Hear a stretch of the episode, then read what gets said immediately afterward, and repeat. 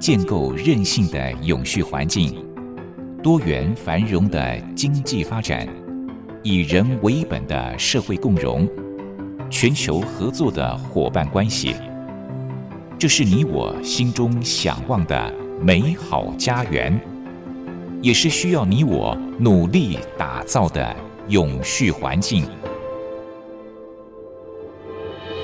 美丽台湾，永续家园。本节目由教育广播电台与台湾永续能源研究基金会共同制播。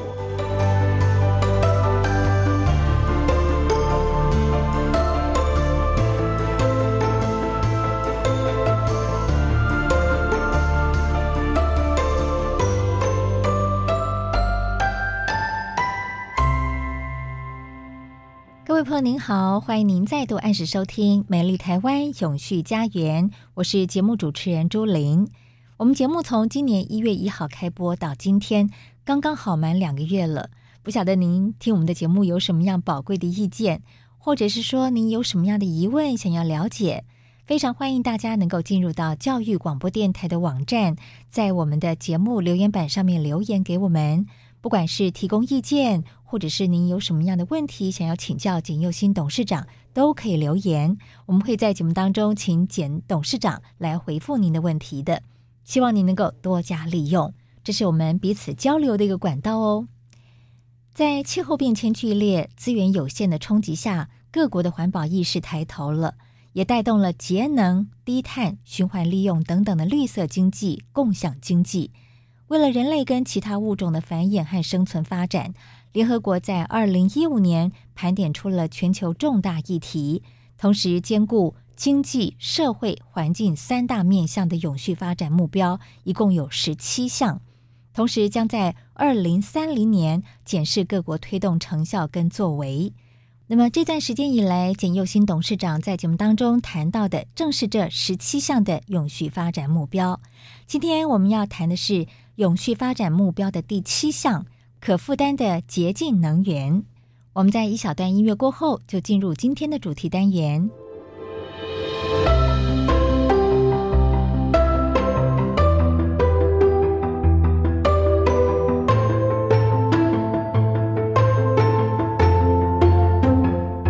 环境永续，企业永续，能源永续。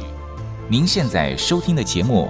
是教育广播电台与台湾永续能源研究基金会共同制播的《美丽台湾永续家园》。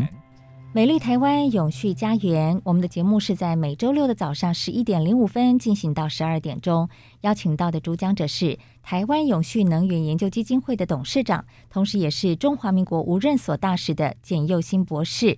董事长您好。啊，主持人您好，各位听众大家好。今天我们要跟大家谈的主题是永续发展目标当中的第七项哦，也就是可负担的洁净能源。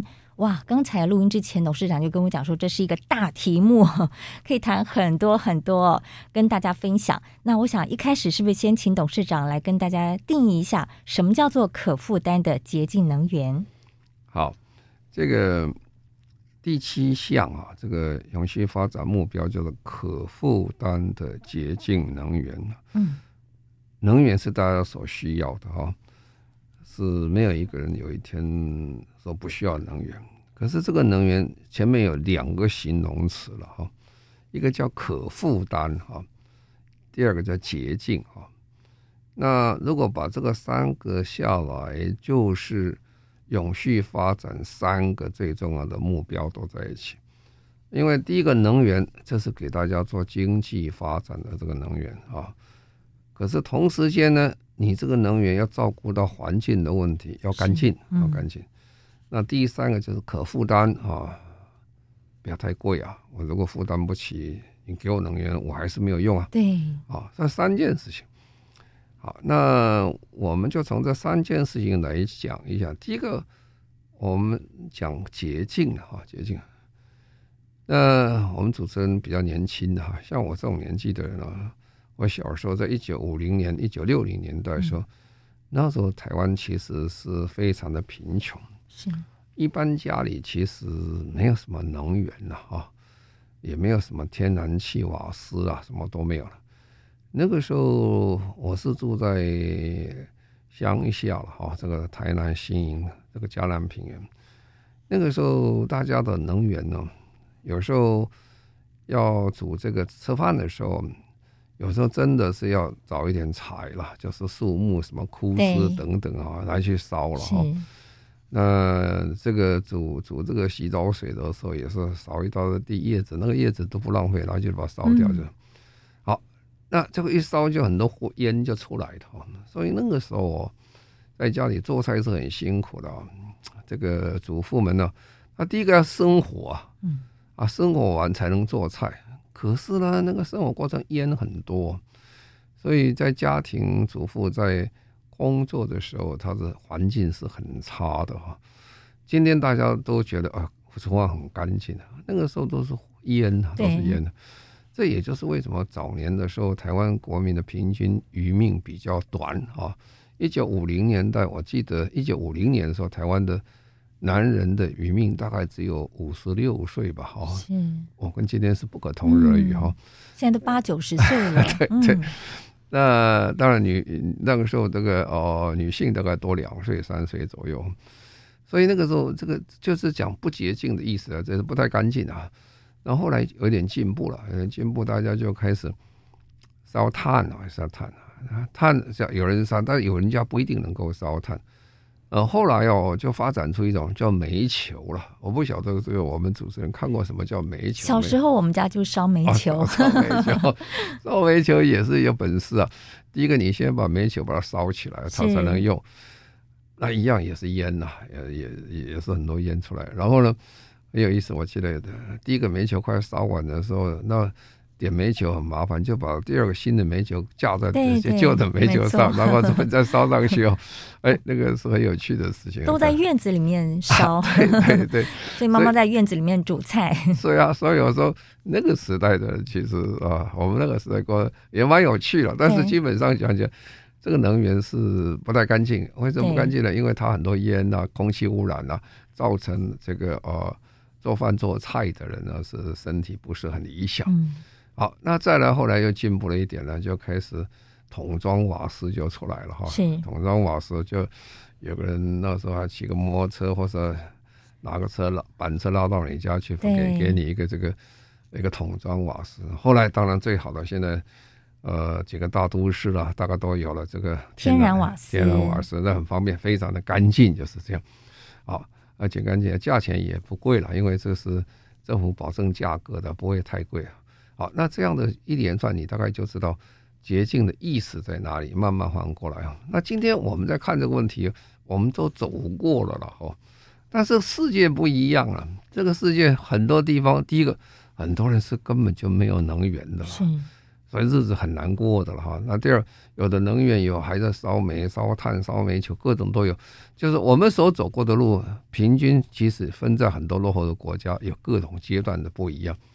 那联合国就讲了，呃，我们第三件事情不是要要健康这个卫生嘛？对啊，那要解决健康卫生，这个能源问题要解决，所以它特别是第七项，就是可负担的洁净能源，是强调洁净哦。那等一下我们还在讲，即使今天这个呃天然气，嗯，讲起来也不是真的洁净的能源了。为什么？因为我们都了解这个。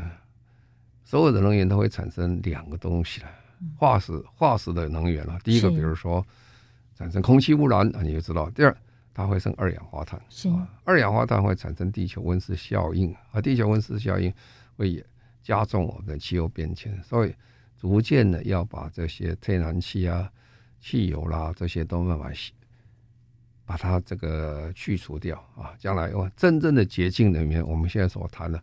是再生能源，讲的是太阳能，讲的是风能啊，海浪能等等，哇，这些能很多了。不过呢，要做到那个程度，哦，还是很辛苦了。嗯穷国家是能源都没有，或有空气污染的能源；富有的国家是要解决二氧化碳，都是问题。但是我刚才讲，为什么这是大问题呢？其实我们台湾人啊，用很多的能源很便宜啊，大家不觉得了。反正台湾的电哦是全世界最便宜的电之一了，我们的水价也是全世界最便宜之一，你没有感觉。很多国家不是这个价钱，但是即使最便宜哦，我们在这个油价高涨的时候，我们国家这个 GDP 里面去付出这个油价或者是瓦斯、天然瓦斯的价钱啊，超过我们的。总国际国民总生产额 GDP 百分之十以上，很多国家现在都超过百分之十以上。换句话说，那个那种时代哦，你等于每天工作在替阿拉伯国家在打工了 哦。反正你做完个，他抽你 ten percent 就对了，有时候不止 ten percent 啊，这样抽。所以从这是第一点，就是说它是影响我们实在是很大。那第二个呢，其实我们的人呢，我们喜常常讲一句话，就是哎呀，你这个。假币不在币给哦，就是吃米不知道米价钱。那我们在用能源，根本就不知道这个能源成在哪里了。我这么多年来做了差不多快要十年的民意测验，我都会问一个问题：嗯、诶，你知道我们国家产不产能源吗？我们能源从哪里来了？啊，我问了这么多年来啊，大概啊不到 ten percent，不到百分之十的民众知道说。我们的能源百分之九十六以上都是进口的，嗯，哦，其实我们基本没没产什么能源了，我们有水力发电，那个量很小了啊，嗯，那我们有一点其他的呃生质能源，比如说焚化炉等，那个量都很小，我们能源通通是进口的。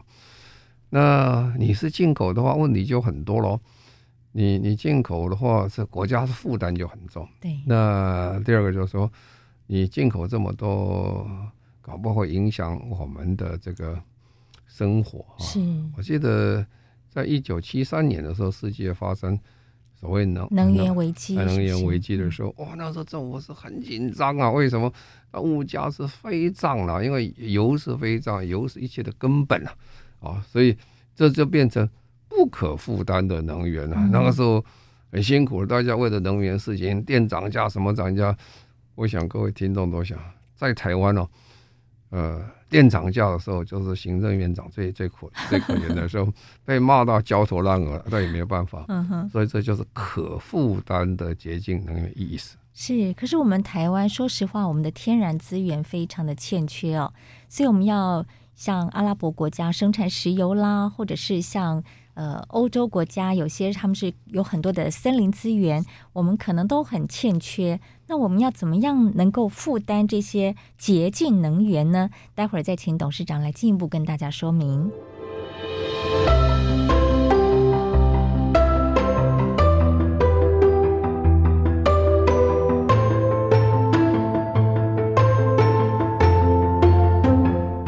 环境永续，企业永续。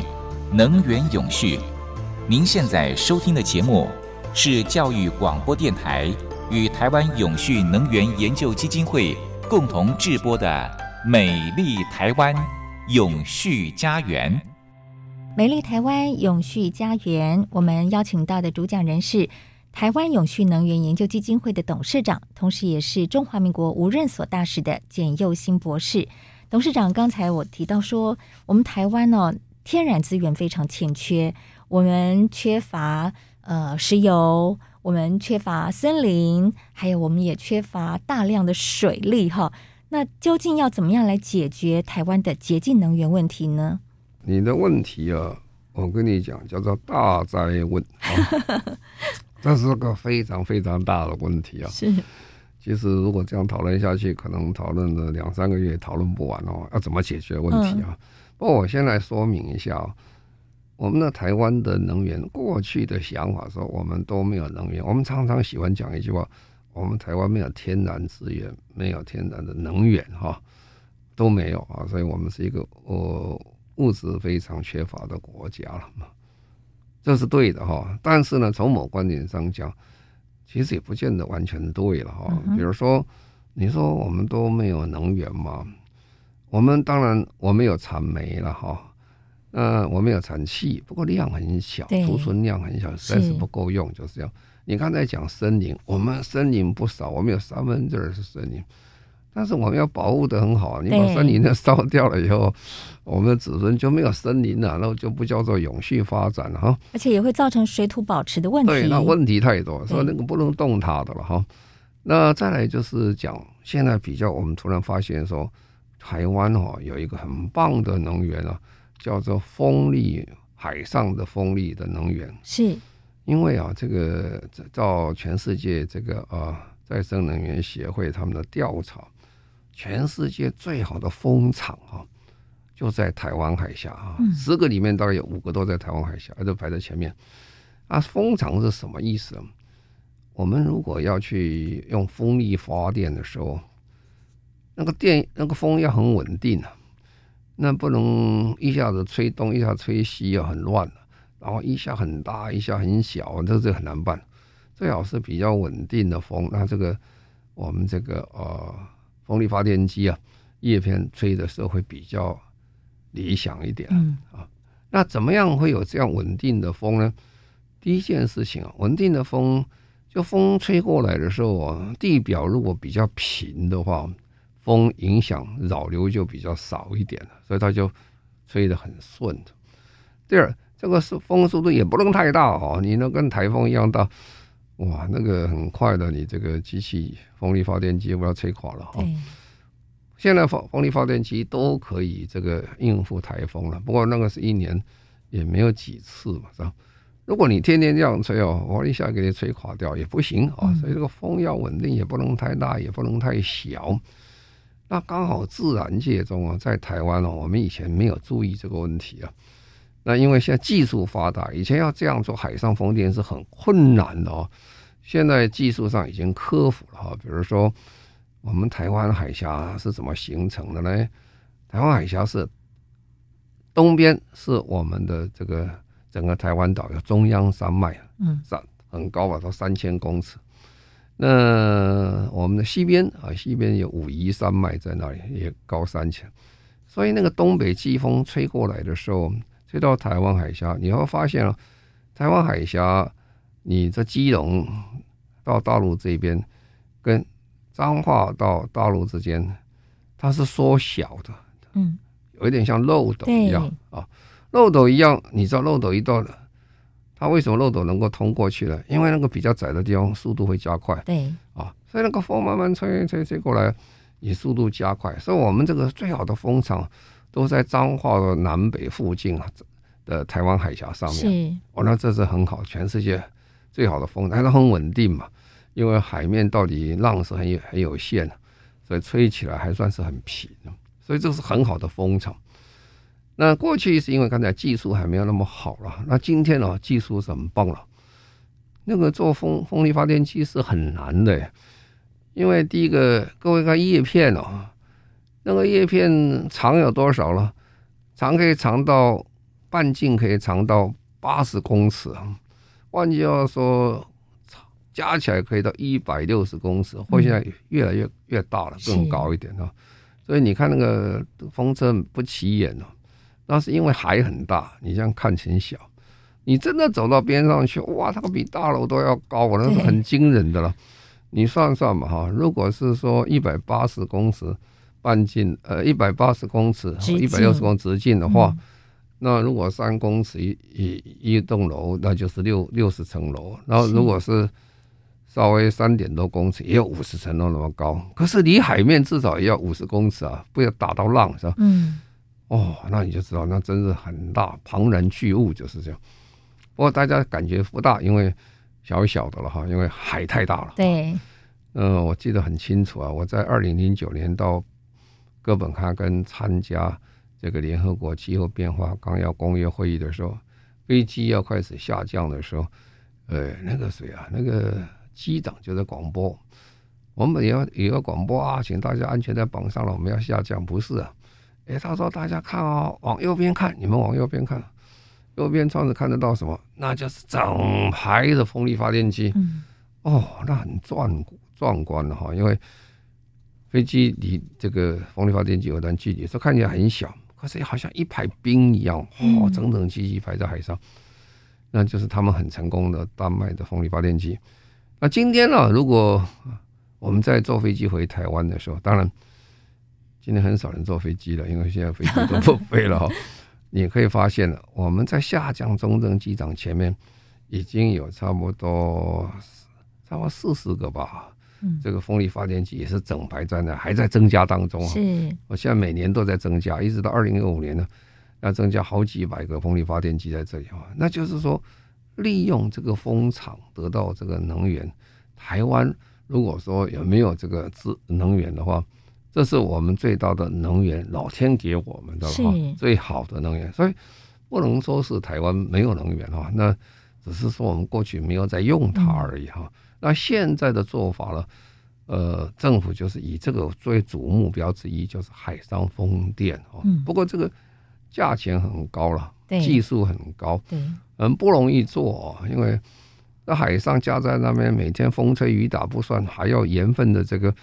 这个加上这个盐分的这个这个侵蚀啊，很容易生锈等等啊，而且打桩要打得很深啊，通常这个都在离海海海底大概三十公尺到五十公尺之间。你想一罐桩打下去，打下去你不能架在这个烂泥巴上，要打到这个海底，再往下打到岩盘上，它才会架得很稳哈。哦，所以你想的这个是很不容易的事情，不过我们正在做。我觉得这个越来速度会越快啊！将来我们就一排过去，你可以看到台湾的很重要的能源之一是从这边来的。我好像有时候也会遭到一些环团啦，或者是渔民的抗议，所以这可能还要更多的沟通，对不对？所有的这个呃工程建设啊，跟能源要，我们都要有三个永续的主轴了，嗯、一个是经济面，一个社会面，一个环保面。好，我们做这些呃风力发电机的话，你要去考虑它对环境的影响啊，比如说过去大家要炒白海豚的问题等等，我们要去考虑这些问题，还要会不会打到这些候鸟等等啊？这些问题要算得很好，否则的话，这些天然的这些动物了，像候鸟飞过台湾呢，如果呃有损伤太多，其实这是不好的。所以第一个环境。影响评估要做得非常的好了，这要一点时间性啊，不能只做一一两个月。是，呃，这有一年至少了才小一年变化，然后顺便做久一点啊。那再来就是呃社会面的问题，社会面的问题就是啊渔民怎么办？你如果占那么多，是移民将来是生计有没有问题等等啦？哦，那这些都是要考虑的问题啊。嗯、所以我们永续总是希望大家知道三件事情。经济面、社会面、环保面，我们希望达到个平衡了哈，是才不会走出说我们这些发展出来无法达到永续的目标。是，这真的是一门大学问哦，还要经过好多面的沟通协调，那也需要再教育我们的民众。好，我们休息一下。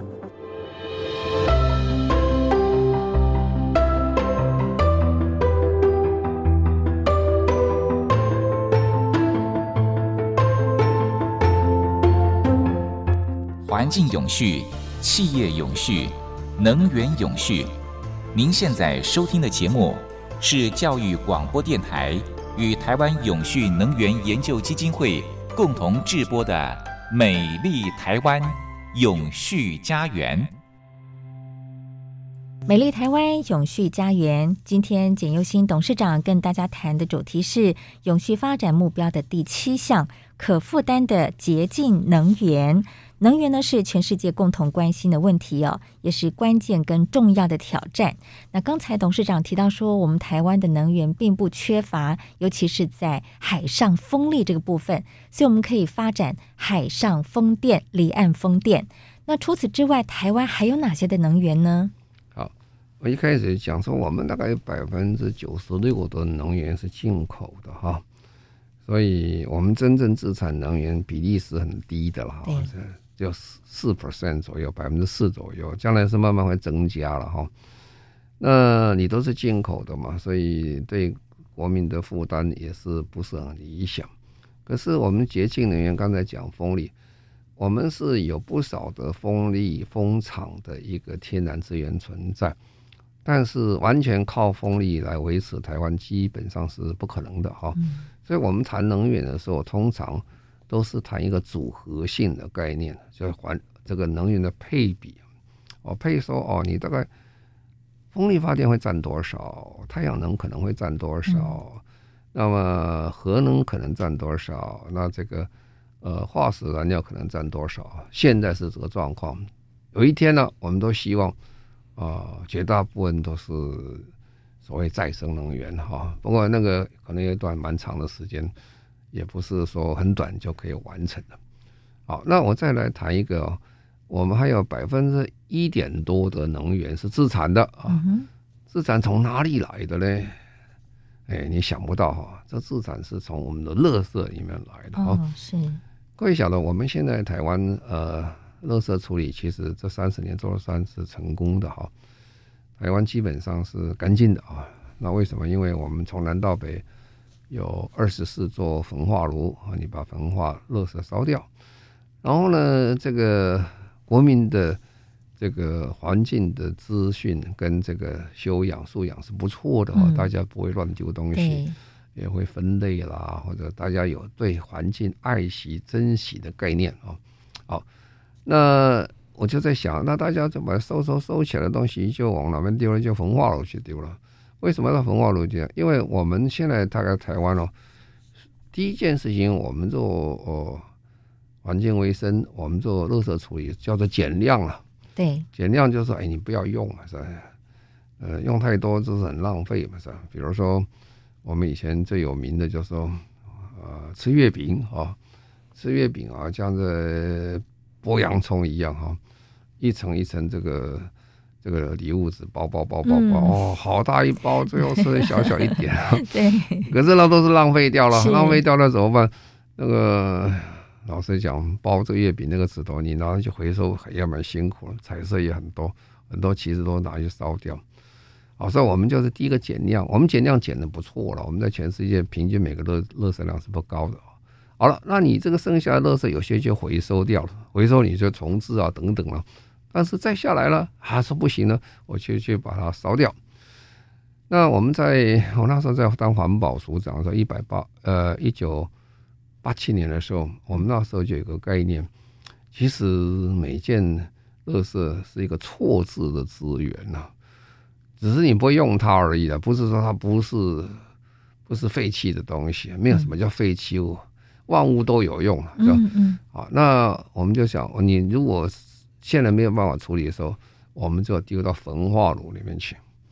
可是光焚化炉烧很可惜啦，因为它烧完就有很多热量出来，这个热量。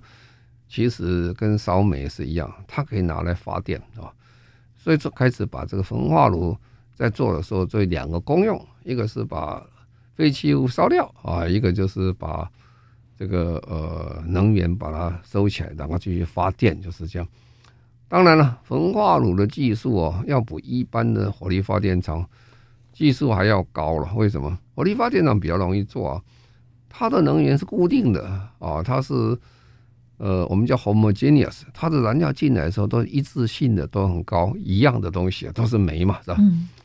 可是垃垃圾场东西什么都有啊，去去去搞不搞什么都有，除了你要的这些可燃烧的东西以外，还有铁啦、钢啦、什么啦、什么瓶瓶罐罐等等，大家一不小心丢到里面去。我们即使这是分类再清楚，还是有一些不好的东西会进去，所以它就很复杂，它炉子就比较难做了啊。所以，可是这样的话。你做完它是可以发电啊，嗯，可以发电以后，这样总共发多少电？大概占台湾大家总用电的百分之一点二左右。诶，大家不要瞧不起一点二，一点二也是很多诶。哈，一点二左右，这它可以让这个很多的都市开始有电了。所以，呃，以前哦焚化炉边上都不太喜欢它做焚化炉，后来后来发现，哎，焚化炉基本上还是干净的。第二，它能源利用的很好，焚化炉有多余的电，多余的电，呃，多余的热量就做温水游泳池啊。所以你如果到新北市的八里的这个焚化炉去看，哦，它它里面刚刚经济很好，哦，它还有这个温水游泳池，然后边上它还有一点所谓回馈的计划，让边上店比较便宜一点，所以大家还蛮喜欢的。好，那这个状况就你可以了解，它的能源的来源是从垃圾里面来的哦。那另外一种哦，也很有趣的，有一阵子在台湾闹得很凶啊，我们在谈叫地沟油啊，啊啊地沟油，大家就吃地沟油。后来一爆发出来说，哦，地沟油，就有个公司很很辛苦了，他的负责人也去坐牢了啊。地沟油就觉得大家心理上无法接受，说这个地沟油拿来把它吃掉，有好恶心哦。可是地沟油还是油啊，还是很好的东西。如果人不能吃，机器也还可以吃啊。那什么意思呢？所以现在全世界在推行哦，什么都要做永续，永续飞行要说永续飞行，永续飞行意思是有一天呢，我们用再生能源去这个呃开飞机啊。嗯。那今天你讲我再生能源开飞机，那你不能用风啊，风吹吹的有限，那怎么办？你就用太阳能哈，啊太阳能啊。这个吸收那么慢，怎么有那么能量可以飞呢？太阳能飞机能不能绕？可能可可以飞呢？可以的。现在有太阳能飞机哦，但是这是属于草创初创的一个所谓的试验品啊。是。有有一位这个瑞士的这些呃航空专家，哎，他也是驾驶员，他就跟这些公司合作，他做了一架飞机啊，飞全世界一圈哈。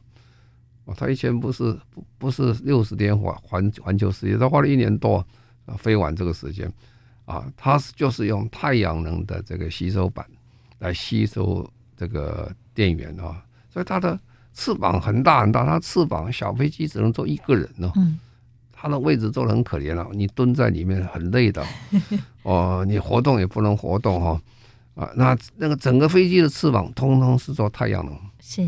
哦，那这样的话飞完啊，但是这不是我们要的飞机了。我们我们怎么可能这样坐飞机？我到美国，每个人都憋在里面，怎么可能的事情？十几个小时，而且飞得很慢嘛，是吧？昏倒了啊！所以现在就说把燃料改变了，燃料改变一下，地沟油重炼以后变成飞机油啊，飞机油现在开始有了啊，现在有用这个地沟油去飞的，不过它占比不多。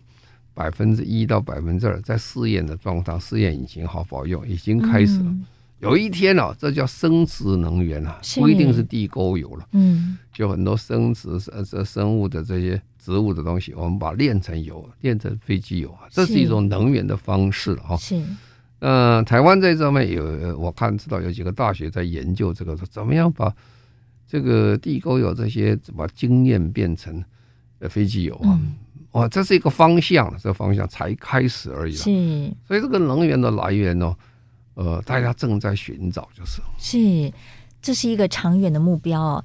再回过头来，刚才董事长提到说，台湾大概有百分之一点二的能源呢，是来自于焚化炉焚烧垃圾所获得的能源呢、可是我就想到，我们台湾的这个焚化炉其实也都有寿命哦，很多它的寿命都已经快要到了，必须要淘汰了。可是要建新的焚化炉呢，又会遭到很多当地居民的抗争。谁都不希望在住家附近有个焚化炉，这是一个蛮麻烦的问题。那待会儿是不是请董事长继续跟大家谈这个问题呢？好，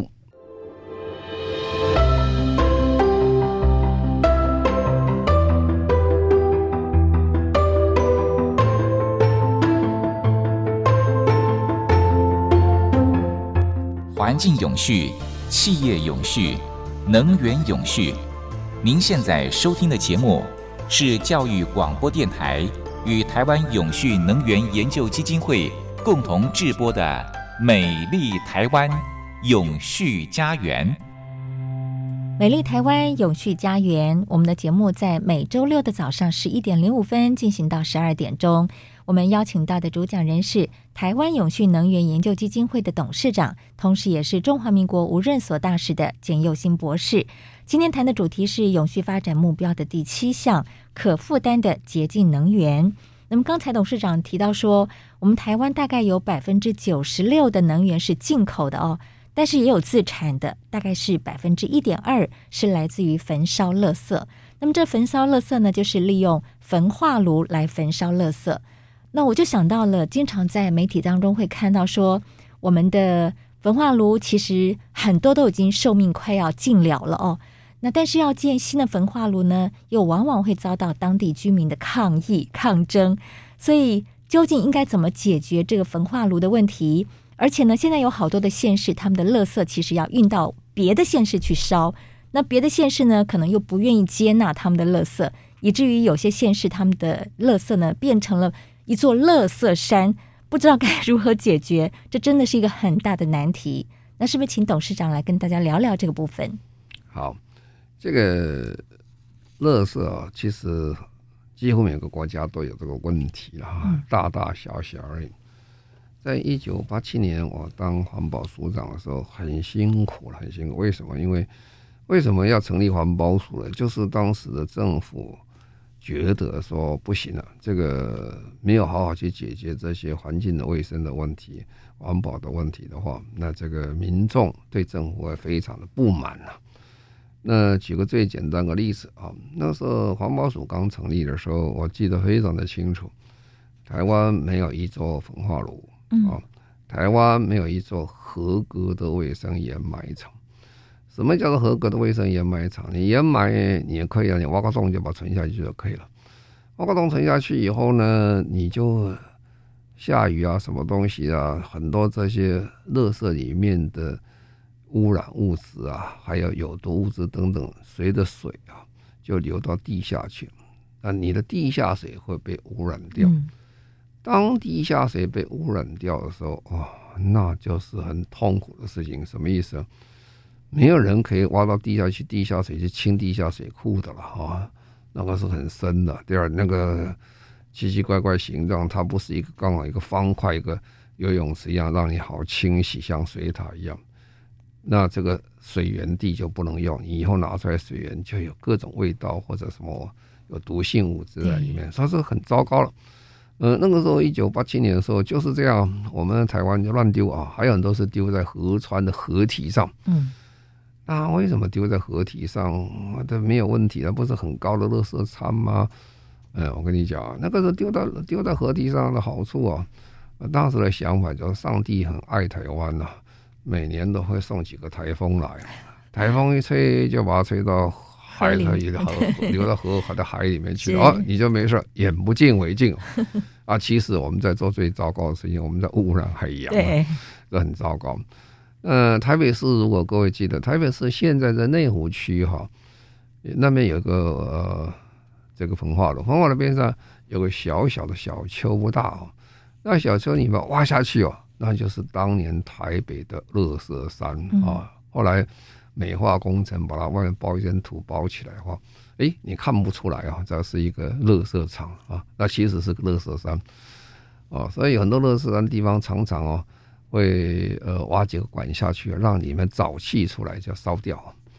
哦，垃圾山有烧，因为那你不这样做的话，有时候乐山整个烧起来，哇，乐山整个烧起来，可是不是一时间就可以把它熄灭掉，是很痛苦的事情啊，那个味道又不好，空气污染就很大。所以就是这样，所以那个时候我们就开始做焚化炉啊，我们政府就开始做焚化炉。那时候我开始设计的时候，要设计台湾做三十六座焚化炉，因为随着人口增长、热色增加。后来我们知道到二十四座的时候啊，后来这个呃环保署继续做，做二十座就停了。为什么？后来发现说我们的民众很好，这环保教育成功了，垃圾量开始减少，每个人均的垃圾量开始减少。那第二个就是说。经济成长没有那么快啊，第三个就是说，这个人口成长也没有那么快，所以后来就二十四就停了，就就不再干。嗯，可是时间真的是很快了，很快就三十年了。那我们通常焚化炉寿命要是三十年到了，所以台湾现在很多地方的焚化炉啊，呃，时间是差不多了啊。对，所以最近要做最大一件事情就是焚化炉要重新改建或者增加它的效率。三十年前的标准跟今天差很多，今天的呃环保标准跟今天的这个整个技术都好很多，嗯，所以我们要修改的时候做的比较更理想、更好的、更没有困难的这些焚化炉出来。可是就是当年要做焚化炉都很辛苦，不要说今天，当年我做焚化炉的时候，居民都是反对的。为什么？他说：“哎呦，我家变成垃圾场，所以他住在边上的人呢。”都都很不高兴啊，所以这叫邻避啊，这个这个你的邻居都都不喜欢你啊，叫邻避啊。啊，邻避的效应就是说干嘛？他们就起一起就要反对啊，就说我不能做焚化，因为他们也没有看过真的焚化炉，因为大家都没有。我们在做组长的时候，还请很多地方的里长啊，就到日本去看，因为日本焚化炉做的很好啊。他们看到日本焚化炉就很高兴，觉得这很好。可是那个里长是少数啊，之前看过了，回来就被人家讲说哦，他被环保署收买了，啊，这是很难沟通啊，哦、这这是很辛苦的事情。我记得新北市啊，那个时候我们开始的概念就是说，新北市要设计五座焚化炉了哈。五座焚化炉的概念是说，一座焚化炉那它大概做比较小型的焚化炉哈。大概是烧三十吨左右，三十吨左右大概是三十万人就可以。那五座那个时候以人口一百五十万算，那时候我们是这样这样设计的。哦，怎么谈都谈不拢，为什么民众都反对？嗯。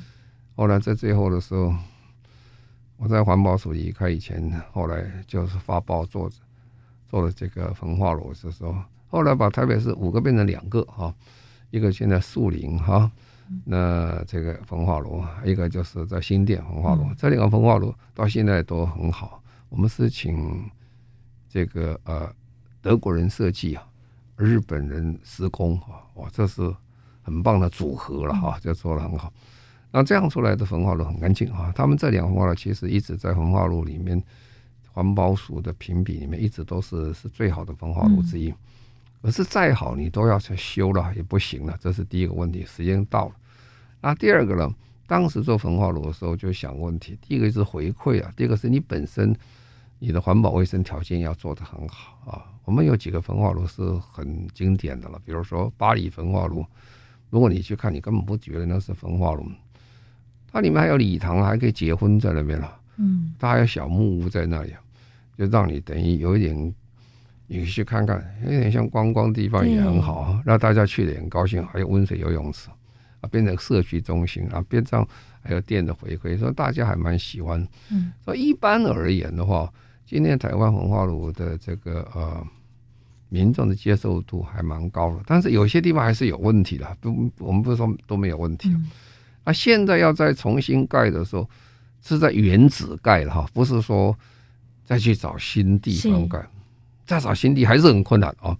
你找任何地方，现在台湾因为我们很小嘛，我们人这么多，那么小，所以还是不容易找到地方啊。不过，所以现在我们是等于重建，好像环保署有个蛮大的计划，因为这三十年到期了，都要重新再来啊。但是，我想民众现在比较容易了解，特别是原来已经有这个焚化炉的地方，那他经过三十年，他也觉得没什么问题啊，所以还好了哈。嗯。不过这个问题一直是个问题啊，不是说完全已经解决的问题。不过还是需要沟通，就是啊。不过你就可以了解说，解决热设施问题，要创造能源有另外一个问题，是这个的问题的复杂度是蛮高的啊。焚化炉重建、找个新建，跟发电厂的新建都是一样的困难。所以就是说，这个呃，联合国第七项目标，呃。可这个持续的这个洁净能源哦，这是一个蛮大的题目啊。嗯、我今天只是稍微把台湾讲讲，后面还有很多还可以再谈。是，所以下礼拜呢，董事长会继续跟大家聊这个主题哦，永续发展目标的第七项，可负担的洁净能源。那刚才听董事长讲到台湾当初盖焚化炉的一个经过。哇，真的是非常的辛苦。我想很多朋友都跟我一样，是第一次听到董事长谈这方面哦。呃，所以我们现在能够享有这么好的焚化炉，干净的来解决垃圾问题，真的要感谢前人，就是前人种树，后人乘凉这样的一个概念哈。非常谢谢董事长，谢谢。那我们其实也要很感谢我们的同胞了，哎、大家在这样环境意识的提高、升高的合作，否则很多事情做不起来。没错，台湾这环境。保护者们在世界上讲，应该是做的很不错的。对对，所以我们要引以为傲哈。好，谢谢董事长，我们下周见。好，谢谢各位，再见。